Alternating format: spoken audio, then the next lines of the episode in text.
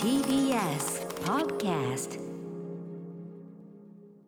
アフターシックスジャンクションここからは特集コーナービヨンドザカルチャーです。ということで本日は近田春夫さん特集。まずは早速ですが自伝のタイトルともなったこちらの曲をお聴きいただきましょう。ビブラストーンで調子悪くて当たり前はいということでまだまだ曲は続きますがビブラストーン。調子悪くて当たり前聞いていただいております。ということで、えー、近田春夫さんの事前のインタビュー構成を担当された下井草修さん。この、えー、調子悪くて当たり前曲のポイントは何でしょうか？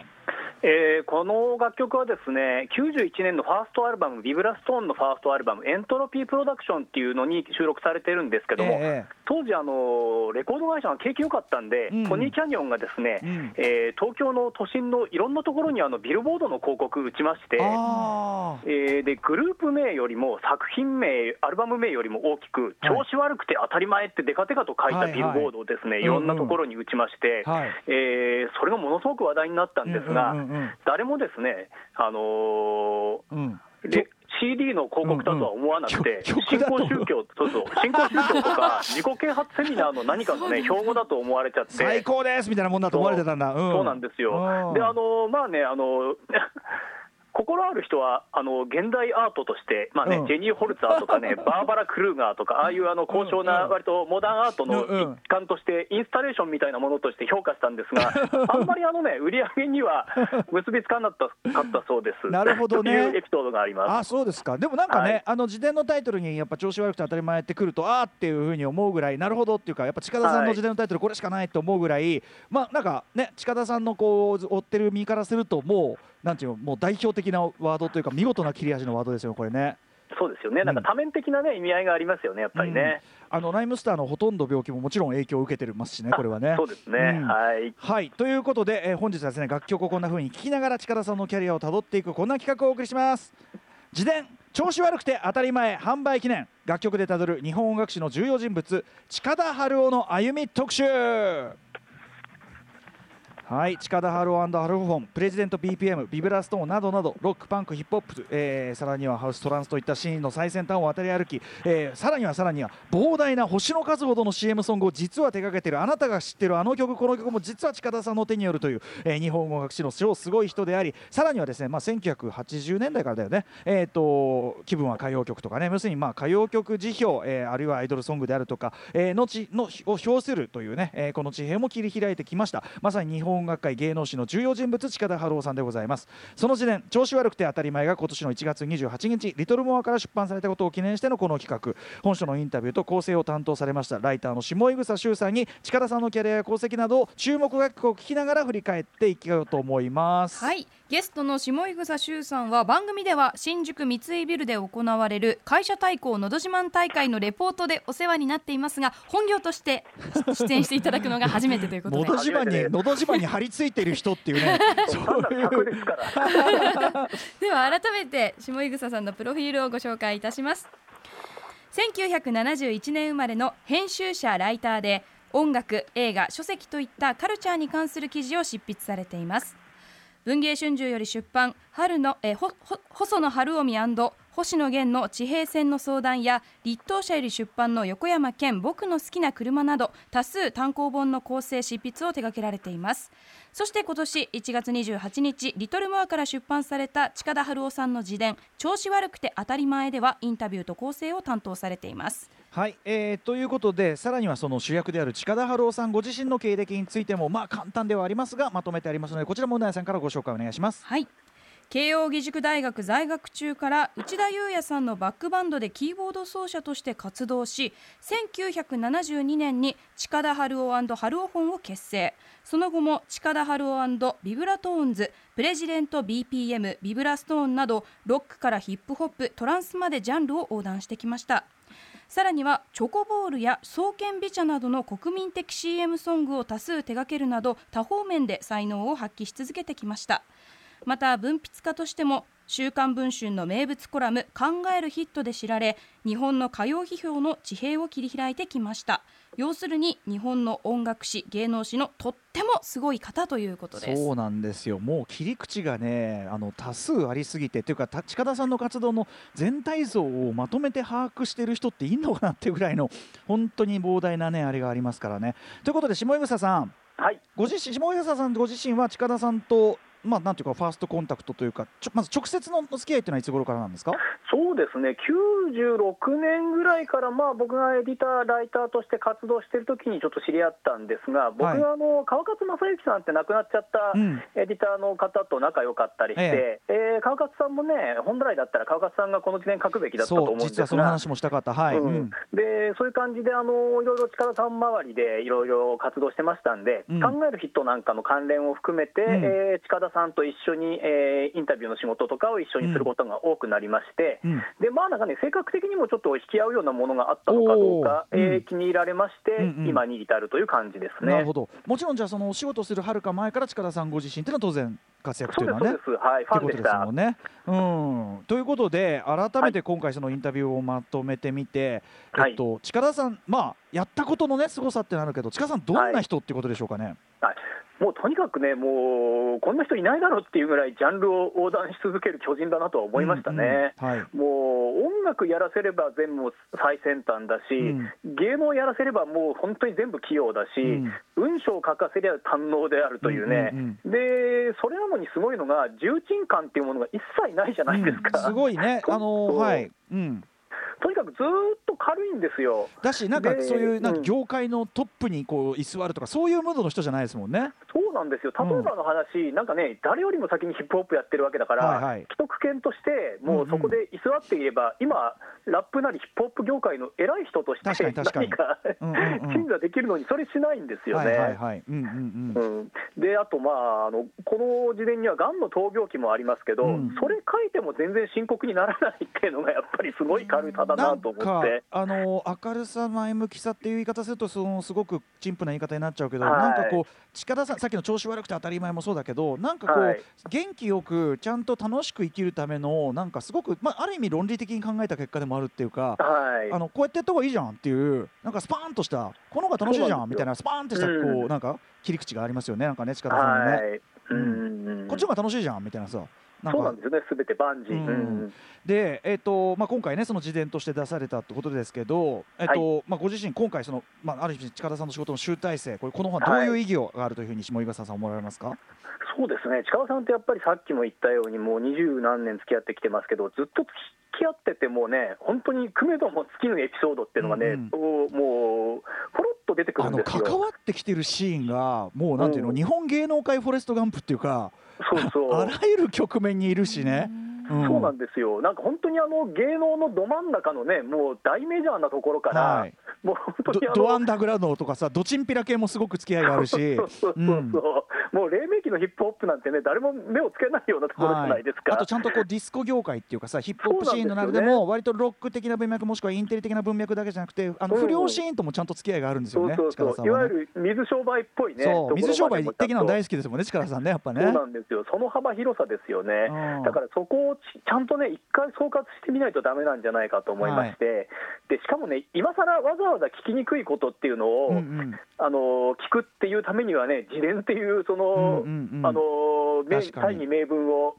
作んないとだめじゃないかと。と、うんうん、いうことでねあの、やっぱり実際まとめてみたら、うん、もう僕なんかよりずっと付き合いの古い高木寛さんとか、伊藤聖光さんとかも、はい、もう全然知らないエピソードばっかりだよって言ってて、そうなんだね、面白いそれはよっぽどのことだなと思いましたね、やってよかったと思います。めちゃめちゃもちろん読み応えもあったし、まあ、読んでて元気が出てくるようなっていうかね、ところもあるし、はい、あと僕は個人的にこの本読んで感じまあ後書きもちょろっとね書かれてるし、先ほども下井草さんおっしゃいましたけど、やっぱ川勝正幸さん、まあ、亡くなれちゃいましたけど、はい、川勝さんのイズムっていうか川勝さんがこうある人物とかに興味を持って、まあ、例えばその藤原宏さんの丘の上のパンクとか、はい、ああいうこう集大成的なものを出す時の川勝さん仕事のなんか継承っていうかねそうですね、そこなんか裏裏テーマとして実はもう一人の主役川勝正幸っていうのがいるんじゃないかなっていうそうですね。気持ちさえしたんですよね。はい、だから明らかにだから僕はもう川勝さんになり変わってというか、うんうん、もう川勝さんと一緒に書いたぐらいの気持ちではいますけどね、うん。うん、いやでも本当になんかそのままるで川勝さんの仕事の最新版を見るようにそしてそれをしもやっぱね受け継ぐとしたら下井草さんしかいないから、はい、いやもうなんか出るべくして出たというか、はい、なんかあのこの本が企画されるはるか前からこれが出ることが運命づけられてるようななんか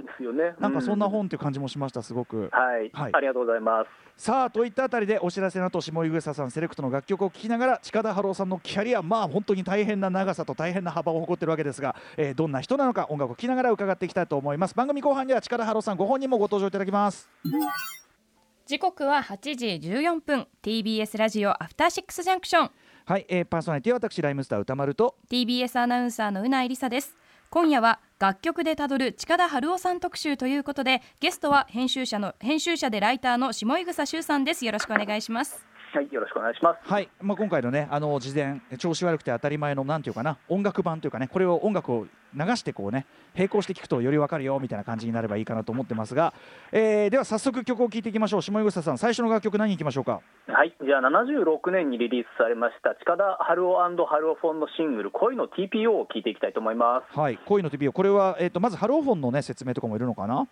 そうですね、うん、近田春夫春夫フォンっていうのはあの近田さんをはじめとした4人組のバンドでしてもともとずっといわゆる箱版あのディスコにずっとあの、まあ、昔はね DJ みたいなのがい。なくて、はい、バンドが音楽演奏してましたんで、はい。うんうん、えー、ずっとあのそこにいて演奏し続けるバンドっていう活動をやってたんですよね、はい。うん、ただその当時っていわゆるあのちゃんと音楽を作る制作バンドと営業バンドっていう住み分けがありまして、はい、いわゆる水商売っぽい営業バンドっていうのは、あの例えばハッピーエンドとかね、ああいう、はいはい、いわゆる生死みたいなね、ちゃんとした歴史には浮かび上がってこない存在だったんですよね。軽んじられがちというか、まあ水ね、そういうの水商売のね、あれでしょみたいなね。そうなんですよ。なめられがちだった。うん、そう。でも、近田さんはね、きちんとクラシックの素養のあるピアノの教育を受けていたにもかかわらず、うん、そういう水商売にわざわざね、あの身を投じるっていうことをやってみたかったらしくて、うん、えー、その活動を続けていた後に、えー、まああの75年かな？に、うん、あのデビューしたバンドです。はい、えー、でですね、えー、うん。銀座ナウ、これ、TBS のあの、うん、公開録画番組だ、生放送番組だったんですが、そこからいろんなスター出てきました、はい、はい。で、うん、そこにあの近田さんは春尾フォンでデビューしたときに、うん、TBS のあのオーディション、あの当時、新人のね、あのミュージシャン、歌手っていうのは、全員、オーディションを経て、はい、えー、テレビ局に出演するって制度がありまして、厳しい時代だ、はい、でそれでオーディションを受けたら、あの音楽ではなくて、お前、しゃべり面白いからさ、テレビ番組出ろよっていうふうに、当時の青柳さんという有名な TBS のプロデューサーがいまして、その方に、あの何のそのそういうあのしゃべりの、あの今までのキャリアもないのに、突然、あの銀座ナウのあのコーナー司会を任されまして、さらに、えー、ハルオフォンが、えー、銀座ナウのレギュラーバンドとして起用される。でそこであの、まあ披露する楽曲として、なんかね、テレビ映えするようなやつがいいんじゃないかっていうのがありました。うんうんはい、でプラスしてハローフォンは最初に出した「あのカモンレッツゴー」っていうアルバムが、うん、あの自信満々で出したんですが、うんうん、全然売れなくて。近田さん今回の時点でもものすごいそこはね愚痴ってますね本当にね、うん、はい。であのでレコード会社からお前ちょっとさもうちょっと売れるレコード作れないの？って言われて、うんうん、でついでにあの銀座ナウでねテレビ映えするようなやつやったらいいんじゃないの？って言われて作ったのが、うんうん、この恋の TPO っていう、はい、えー、曲なんですがこれはえー、最初はですねステージングを解説しますと、うん、えー、最初はあのいかにも歌謡曲の歌手みたいな感じに、えー、譜面台なんかを置いてあのいわゆる歌謡曲のバックバンドみたいに当時はね、はい、塩らしく演奏するんですね、うんうん、で最初はあの郷ひろみのよろしく哀愁みたいな楽曲なんですね、うんうん、それが後半になると、いきなり曲調が変わって、うん、クレイジーキャッツのはい、それまでよ、えー、えー、みたいな、あのー急に曲調が転換する、うんうん、そして、あのー、バンドメンバーが全員譜面台蹴っ飛ばして暴れ始めるっていうね、うんそういう楽曲だったんですけども、はいはい、これはあのー、近田さんとしては、堤恭平さんに対するリスペクトで作った楽曲で、恭、平さんに直接聴かせたら、はいはい、まあ面白いねぐらいな反応だったらしいんですが、そういう楽曲です。ちょっとだから曲自体にある種歌謡曲というものに対するロック的な批評性というか、それがもともとインクルードされてるっていうか。そうそうそう、うん、あのコミックバンドと思われがちなんですが、やっぱりそのね、批評性っていうものがあの抜群にあったっていうものの証明になる楽曲だと思います。なるほど。では早速曲聴いてみましょう。島草さん曲紹介もお願いします。はい、では力春尾ハルオフォンで恋の TPO。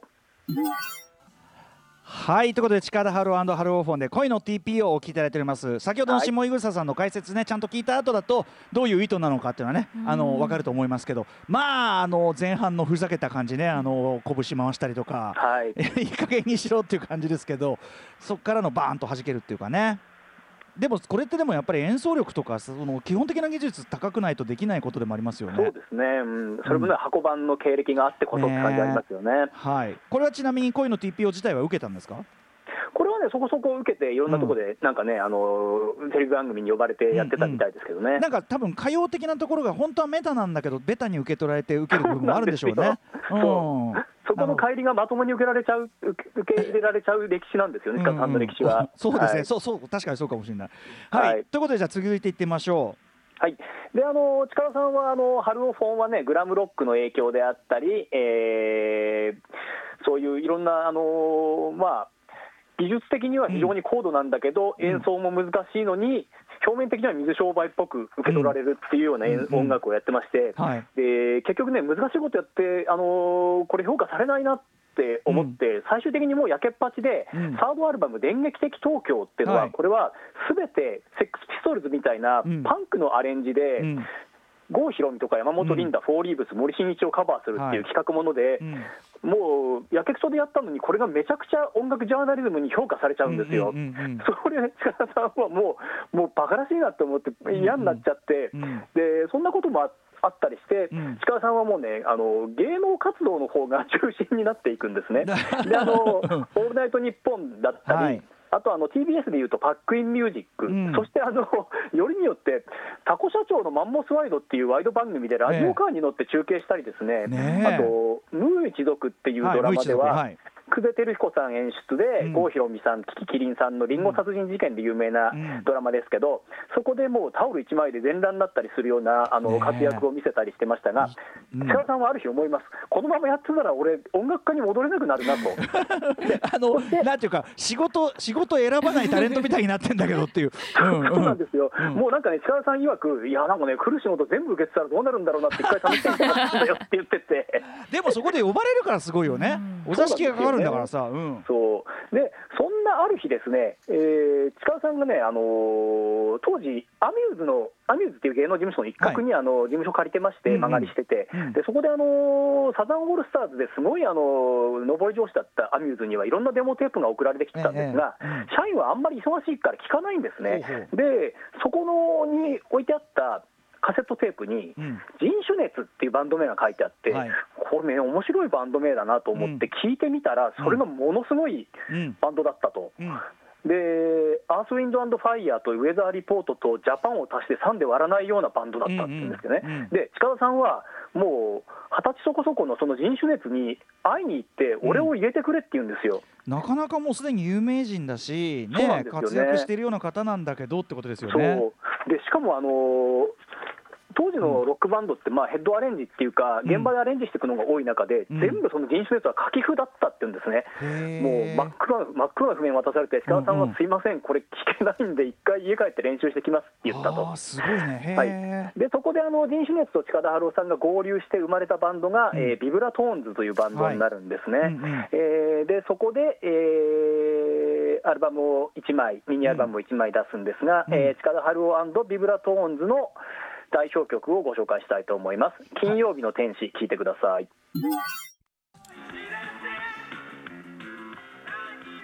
はい。ということで近田春夫ビブラトーンズ金曜日の天使をお聞きいただいております、はい、島草さんこれちなみにその人種熱のメンバーって後にめちゃめちゃ活躍するね。そうなんですよ。あのパール兄弟を結成する窪田晴男さんだったり、ねはい、ピンクにピンクっていうバンドのボーカルになります、うん、あの福岡ユタカさんとかね、はい、すごいもう80年代のね大物を輩出しているバンドですね。はい。ねそういう若手たちと組んでてまあそこのねまたいろいろこの若者たちとのいろいろなエピソードもめちゃめちゃこの時点めちゃめちゃ面白かったんでぜひ細かい話は人間関係の話はちょっとまたぜひね、はい、こちらの事前を読んでいただきたいんですがさあどんどんいきましょう。続いては、は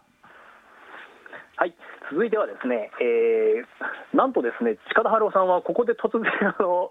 えー、85年以降に、えー、それまでのロックからもう足を洗うっつったらあれですけれども、うん、急にあのヒップホップに目覚めます。まあでもそのもともとねディスコの箱版でもあったわけだし、ね、さっきの今の金曜日の天使だってまあそのねディスコの要素を歌ったあれだったりしてやっぱり基本ダンスフロアってすごく近田さんにとって多分その音楽の力がフィジカルに試される場所だし、はい、あの常にそこへのアンテナっていうのがあるのかなとは思うんで一貫はしてるとは思うんですけどね一応ね、はい。うん、そうなんですよね。だからあの日本の黎明期のあのヒップホップって割と派閥って言ったらなんですけど2つありまして割とあの舶来のファッション文化的なものとして取り入れた例えばね伊藤聖子さんだったり高木寛さんだったり、うんうん、藤原宏さんっていうのもがありつつ、うんうん、もう一個ね本当にあのディスコ以降の水商売のなんかツールとしてのヒップホップっていう取り上げ方があったじゃないですか、はい、塚田さんはもともと内田裕也一派っていうのもあって、うんうん、まあなんというかね、ハッピーエンド派と内田裕也派の,、あの2つみたいな、インテリ派とヤンキー派と言いましょうか。そうそうそうそれの両方に目を配ることができたっていうね、うんうん、だから最初のあの塚田さんのプレジデント BPM のなんか旗揚げの記者会見の時は、うんはい、そういうめちゃくちゃないろんな人脈が同じ場所に集まってて、藤原宏さんが、これ、なんで俺、ここにいるんだろうねって言ったっていう有名なエピソードもあったりするんですけれども。はい。はい。えー、それであの近田さんが突然、ですねもう近田春夫っていう名前を伏せまして、うん、プレジデント BPM、まあ、BPM っていうのはビートパーミニットですけども、うん、えー、その名前を名乗って、えー、ラッパーとして、えー、歩みを始めます。これねあの近田さんとしては多分ヒップホップというものも根本的な構造構造の新しさみたいなところにガツンとやられたっていうのがまずあったんでしょうね、やっぱりね。そうですね、うん、でまあ、あのあとね、一つ言ってたのは、えー、それまであのロックっていうロックっていうものをやってる人間っていうのが、うん、ファッションの最先端を言っているはずだったのに、うん、80年代頭ぐらいから、なんだかあの、うんロックミュージシャンっていうのがファッションの最先端じゃなくなったと、で逆にヒップホップっていうのが本当にもう今までダサいものだった、アディダスのジャージとかを着始めてきたときに、めちゃくちゃかっこよかったと、でこれこそが逆に言うとロックンロールなんじゃないかっていうふうに感じたというんですね、なるほど。あの近田さんもね、自分はあんまり洋服とかにはまったことないんだけど、ジャージだけはまったって言ってましたもんね、やっぱね。そうなんですよ。でね当時今と違いますからね、全くジャージの捉え方、うん、そういやもう 本当にもうなしっていうか、ベースボールキャップとかさえ、本当にファッション的にはなしって時代だったから、そうですよね、うん、いや本当に革命的、僕は本当にこれはあの直撃世代だし、そこでミュージックマガジンで、例えば近田春夫さんと伊藤聖子さんが完全にこうこれからヒップホップの考え方として時代なんだっていうのに、完全に感化された。当時17歳って感じなんで。はい、もう近田さんのこの一大変化は本当に僕にとってめちゃめちゃ影響あります。そうですよね、だからね、今みたいにプラダがプラダスポーツをやるような時代じゃなく、うん、えー、じゃアディダスのジャージ探すために神保町をもう走り回ったでしかもそれで集めたジャージだから、今そういう写真見ると、本当に間違っている。でもそれがまた最高、うん、いいなと思いますけどね。はい。うん、ということで、じゃああの、プレジデント BPM から1曲聴いていただきたいと思います。えー、風営法ですはい。ということで後にこれユーザーロックもねカバーしましたよね。風営法でございます、ね。はい、えー、し下吉さんこの曲のポイントというか。はい。そうですね、これ、あの風営法っていうのは、つまりあの風俗営業の規制及び業務の適正化に関する法律っていうのが、はい、風営法ですね、はい、はい、この頃あの改正されまして、ディスコが12時までしか営業できなくなっちゃったんですよね。うん、でそれがいかに馬鹿らしいことかっていうことに対するプロテストソングだったっていうことです、ね、面白いのは、あの、うん、改正風営法があったおかげでというか、で、はい、実はそのそれまで深夜営業をずっとやって栄えていたディスコ営業というのが廃れていってで、はい、世界的にも盛り上がっていたクラブ文化みたいなものがその法律の改正の後押しもあって日本ではディスコの代わりにクラブが盛り上がっていくのはまさに改正風営法があったからだっていうふうに。そうなんですよね。だから片手にとってという。そうなんですよ。だからそのなんていうかな結節点とかその間のところディスコ時代のなんか終わりの始まりとクラブ文化の始まりのところにこの近田さんの風営法が要するにしかも白本をやってたような人のラップが入るってめちゃめちゃ面白いなと思ってて。うね、うん。ということですかね。はい、うん。まあ、あとねあの当時すごい流行ってたあのゴーゴーのビートも取り入れてたりとか、ね、あのやっぱりヒップホップと言いつつちゃんとこう、なんていうの？やっぱりミュージシャンシップにのなせる技っていうところがやっぱ近田さんならではっていうかね。はいそしてねわざあのわざわざ日本でやるんだからサンプリングはどこから持ってくるかというと、はいはい、尾崎清彦のまた会う日までから持ってきてる、ね、頭のところのねフレーズももちろんそうだし、あとそうだこれもやっぱラッパーとしては言っておかなきゃいけない。やっぱりその日本語の膠着和法というその、えー文法のあれをまあ逆利用したなんとかだからさっていうね、まあ、これは一種一大発明なんだけどある意味その構造の本質みたいのをあの一気に本質を突きすぎて逆にフォロワーがいないっていうタイプの、はい、試み、はい、あの最初に正解を出しすぎているっていう、はいはい、うん、パターンだと思いますけどね。もう今のトラップとかをねかなりもう30年ぐらい取り確かに最後の拍のところ最後の拍のねはっ！とかほっとかってところにね置くのはもちろんそうかもしれないですね。はい、うん、いや面白いな。なんか一、から考えてるものならではの面白さがやっぱここにあるかなと思うんですよね。そうですね、うん。はい、はい、ということで、えーと、ヒップホップ時代の力さん聞いていただきました、はい、ありがとうございます。さあということでここからはですねちょっと,、えーと、また別の側面力さんの、要するにその今まではアーティストとして割と顔を出してというか表に出ての活動ですけど、それ以外が実は膨大なんですよね。そうなんですよね。うん。これはだからもう裏方仕事をいっぱいやっているということですよね。はい、まあ要するに CM ソングの作り手として、はい、まあただごとじゃないんですよね。はい。これ、一説にはですね小林亜生、木田太郎に次ぐあの日本の CM ソングの作家であるとは言われてるんですけど第3位とも言われているが、うん。はい、これでも私が思うにね、私が思うに近田さんのやっぱり非常にロジカルに音楽というか、はい、音楽の構造そのものとか、えー、はい、から捉えていく人だから、その CM ソングみたいにお題を与えられて、それに最適解を出すみたいのは、実はすごい向いてるってことじゃないのかなって。そうなんですよね。だからあの制限をあのはめられて、うん、そこであの最大の成果を残すっていうことっていうのは、はい、多分近田さんみたいな人は一番得意なことなんですよね。うん、はい、いやでもしかしどれだけすごいねものを残してるかというあたり、はい、はい、例えばどのあたりを作ってるんですか？そうですね。森永チョコボール、えー、コカ・コーラの創建美茶。チョコボールはクエクエクエですかね、そうですね、うん、あのまずトンネルズが歌ってて今もやってますけどね、うん、創建美茶創建美茶そうです、そうです。恐るべし。はい。そして、あの、戸川淳さんが出てたトートウォシュレット。ああ、トートウォシュレット。はい。はい、あとですね、あのー、札幌黒ラベルのあの山崎努さんとあの豊川悦司さんがあの温泉で卓球してる、中島哲也監督のやつだ。そうです、そうです。うんうんうんあれがですね、あのまあ、某あのレイニー・クラビッツの楽曲を後ろから弾いたらこうなるんじゃないかっていう発想から作ったっていうですね。すごいレイニー・クラビッツ風のギターフレーズですよね、あれね。そうなんですで これができたのが、もうものすごく超特急で作ったっていう、その裏側もあの事前に書いてありますので、読んでいただくと面白いと思います。面白いですね、はい、はい、もうこれちょっと CM ソング、あの近田さんの CM ソングだけでも大変な時間がいってしまうという感じで、皆さん、ちょっとい。ろいろそこは調べてみて、あと事前読んでみてください。はい、あと、やはり近田さんといえば、えー、っと、はい。まあ、歌謡曲という、はい、それまでは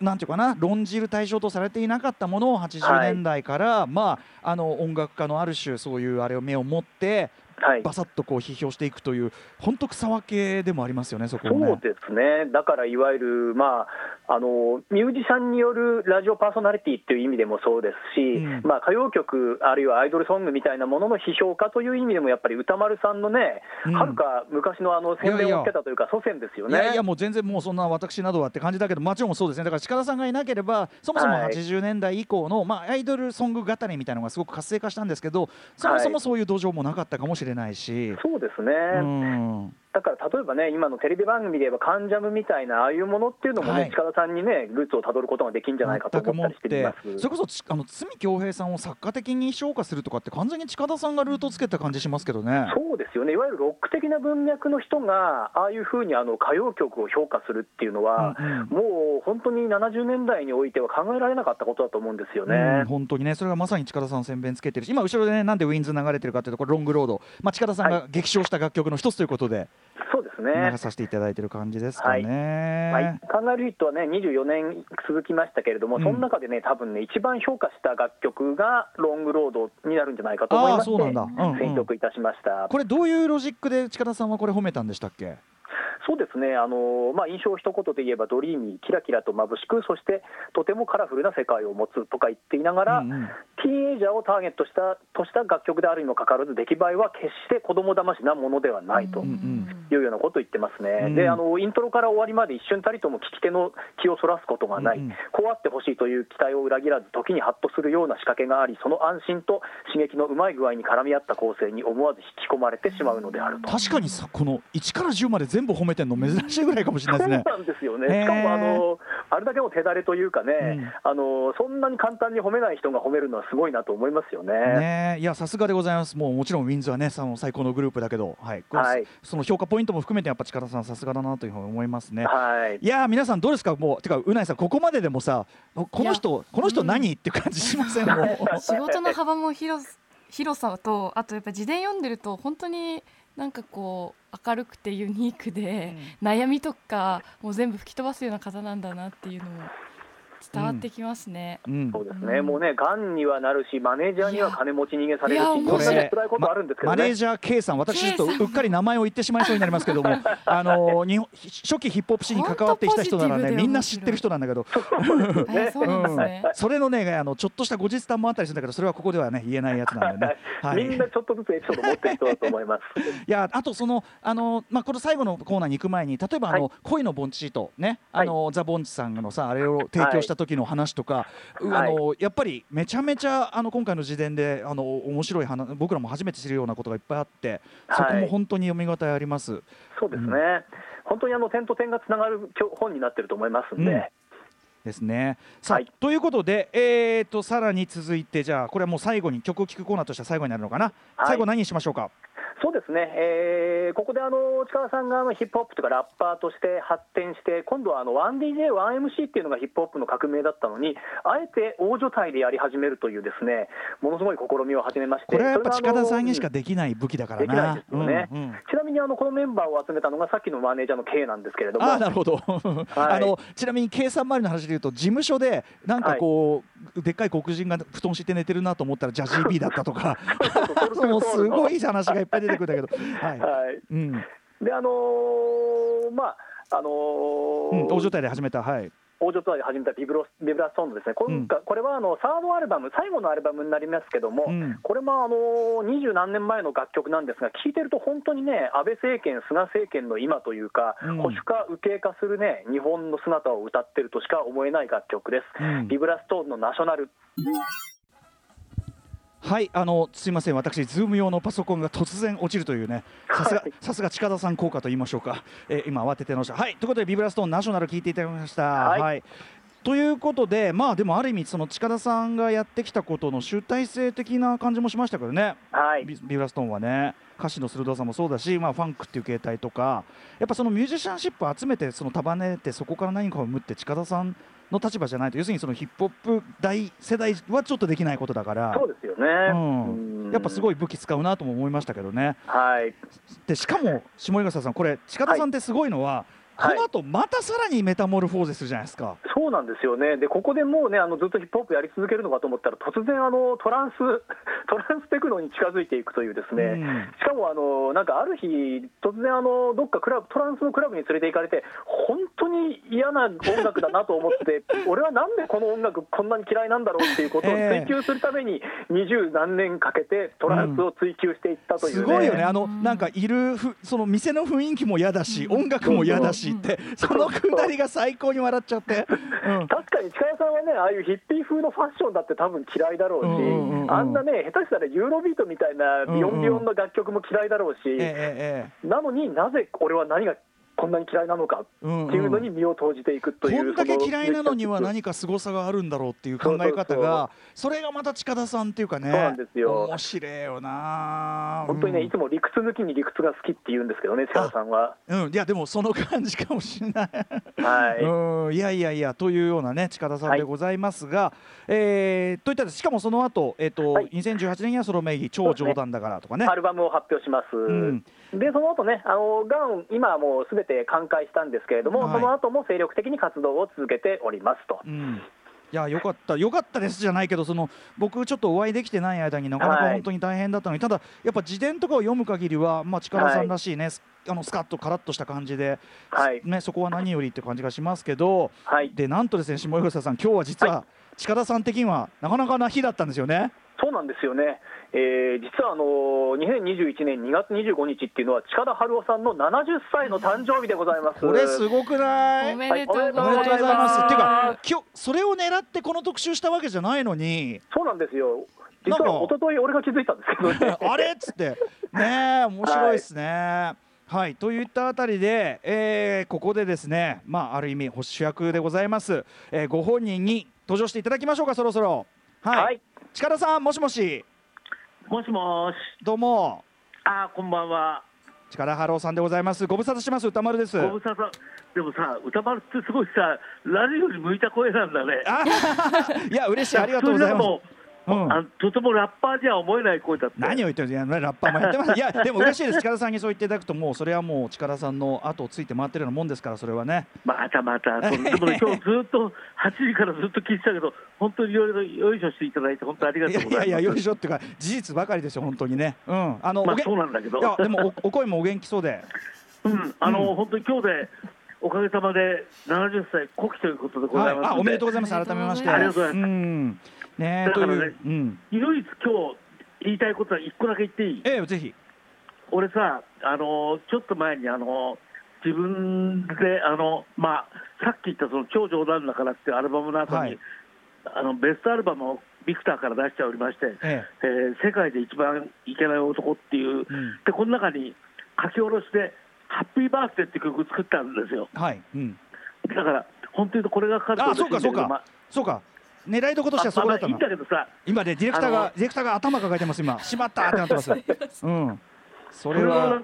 自分の誕生日に自分で作ったハッピーバースデーって曲が後ろに流れてたらちょっと嬉しいなっていうぐらいの気持ちがあるんですけどこれはね大変気が利いていなくて申し訳ございませんでした。唯一無二の。いや誰もね言ってくれないから自分で言っちゃったんですけど すいません。僕も謝りますいや本当そうです。あ下井草さんだっつってね。うん。いやいやいや。あいつが普通気づくだろうと思って。いやいや申し訳ないです。もうもう気が回らず。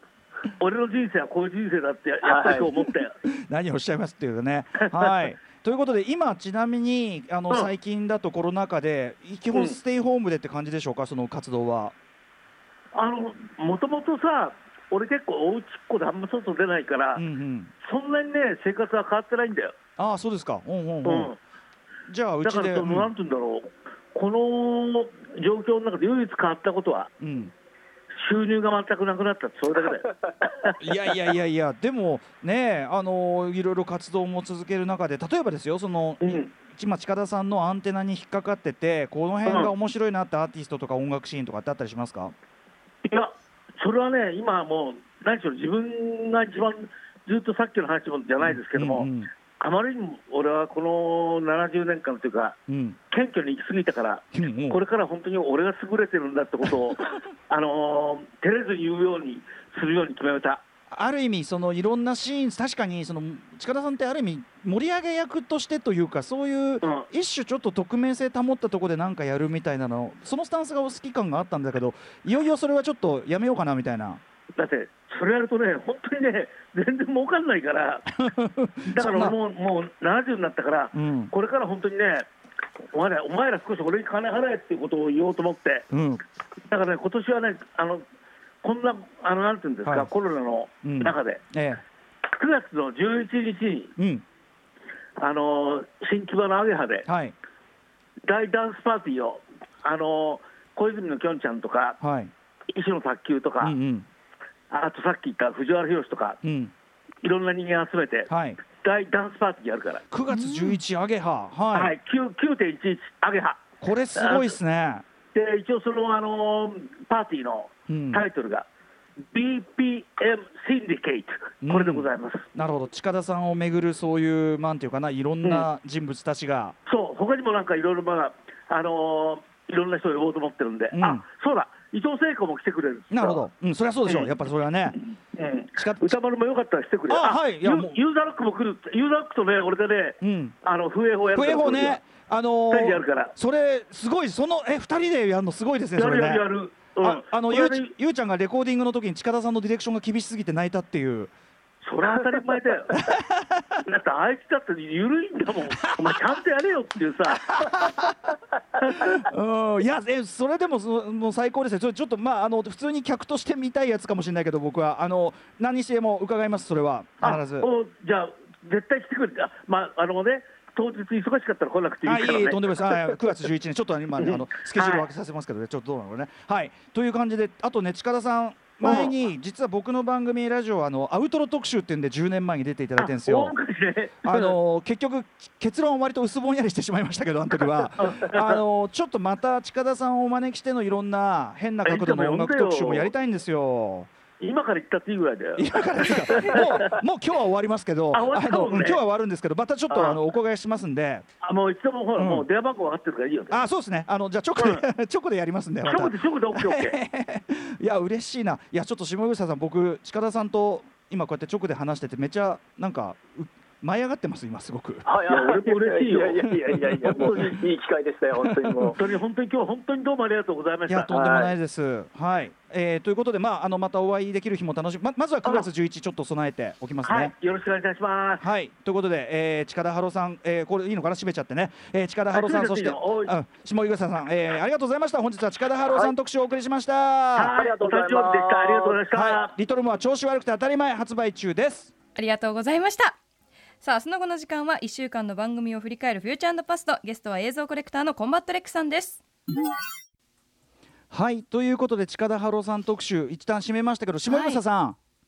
あれつながってないかな？つながってないか。えっ、ー、とねえっ、ー、と近田春夫さんのですねあの先ほどおっしゃってたみんなでハッピーバースデー発見されましたので、うん、えー、急遽こちらをかけながらのお別れといきたいと思います。下草さんつながってるかな？下草さん。あ下草でごめんなさい。あのすごいあのバタバタ終わっちゃいましたけど改めてお疲れ様でした。ありがとうございます。お疲れ様です。はい、でこれがねまさに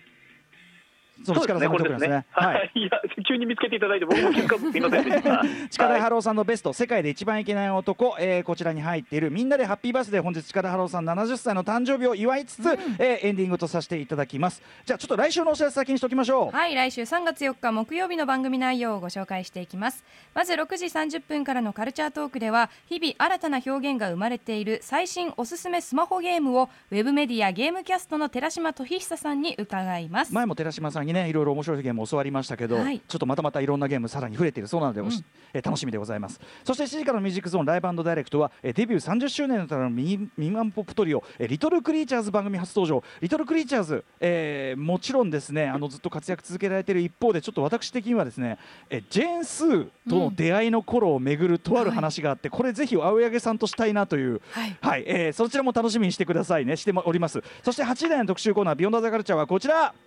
釈迦は世につれ世は釈迦につれ。会社のテーマソング社会の世界最前線2021特集、えー、会社や企業のテーマソングすなわち社会の巨大コンテスト。第2回日経全国社会コンテストの決勝戦が昨日2月24日に行われました、うん、昨年1月6日にも特集しましたが今や社会といっても j p o p ラップ果てはメタルにアイドル歌謡などその音楽,、えー、音楽性は多岐にわたります。そこで来週はコンテスト入賞曲や番組的に聞き逃せないナヌという社会までじゃんじゃん聞いていきたいと思います。ナビゲーターは前回も各企業について解説してくれた日経全国社会コンテストの広報井上大輔さんです。ということで、えー、残りまあ2分程度なんですが下井草さん本当にありがとうございます。ありがとうございました。楽しかったです、うん、改めてですけどその下井草さんから見て近田さんのなんつうんですかね凄さっていうのをまとめて言うならどんなあたりですかね？そうですね、もうなんか、とにかくその軽さですよね、そのフットワークの軽さが今、素晴らしいなと思いますよ、フットワークの軽さであり、うん、はい、っていうあたりですかね、あ力さんにも電話つながってるって、はい、力さん、はいああれ？違ってないのかな？もしもし？つながってんのかな？自分を祝ってくれっておっしゃってましたけどね。今かけてます、はい、あとやっぱりじゃあ僕から言うとやっぱりその、はい、いろんな音楽、まあ、とに対してその一旦構造化して見せるっていうか、はい、その、ね、そう俯瞰してでその音楽の構造例えば新しさはどの部分にあるのかあるいは古臭さはどの部分にあるのかみたいなそれによってこうあるその音楽の本質とかその文化の本質みたいなのをバンってこう切り出しちゃうっていうか、はい、で力さんはそれではい分かったポンっつって次行っちゃうみたいな。そうですよね、はい、意味が分かればそれでいいというね。ねはい、お電話つながっているようです。力さん、あはいすみません。一回電話切っちゃってごめんなさい違うんですよ。あのねバタバタ終わっちゃって改めてあのありがとうございました。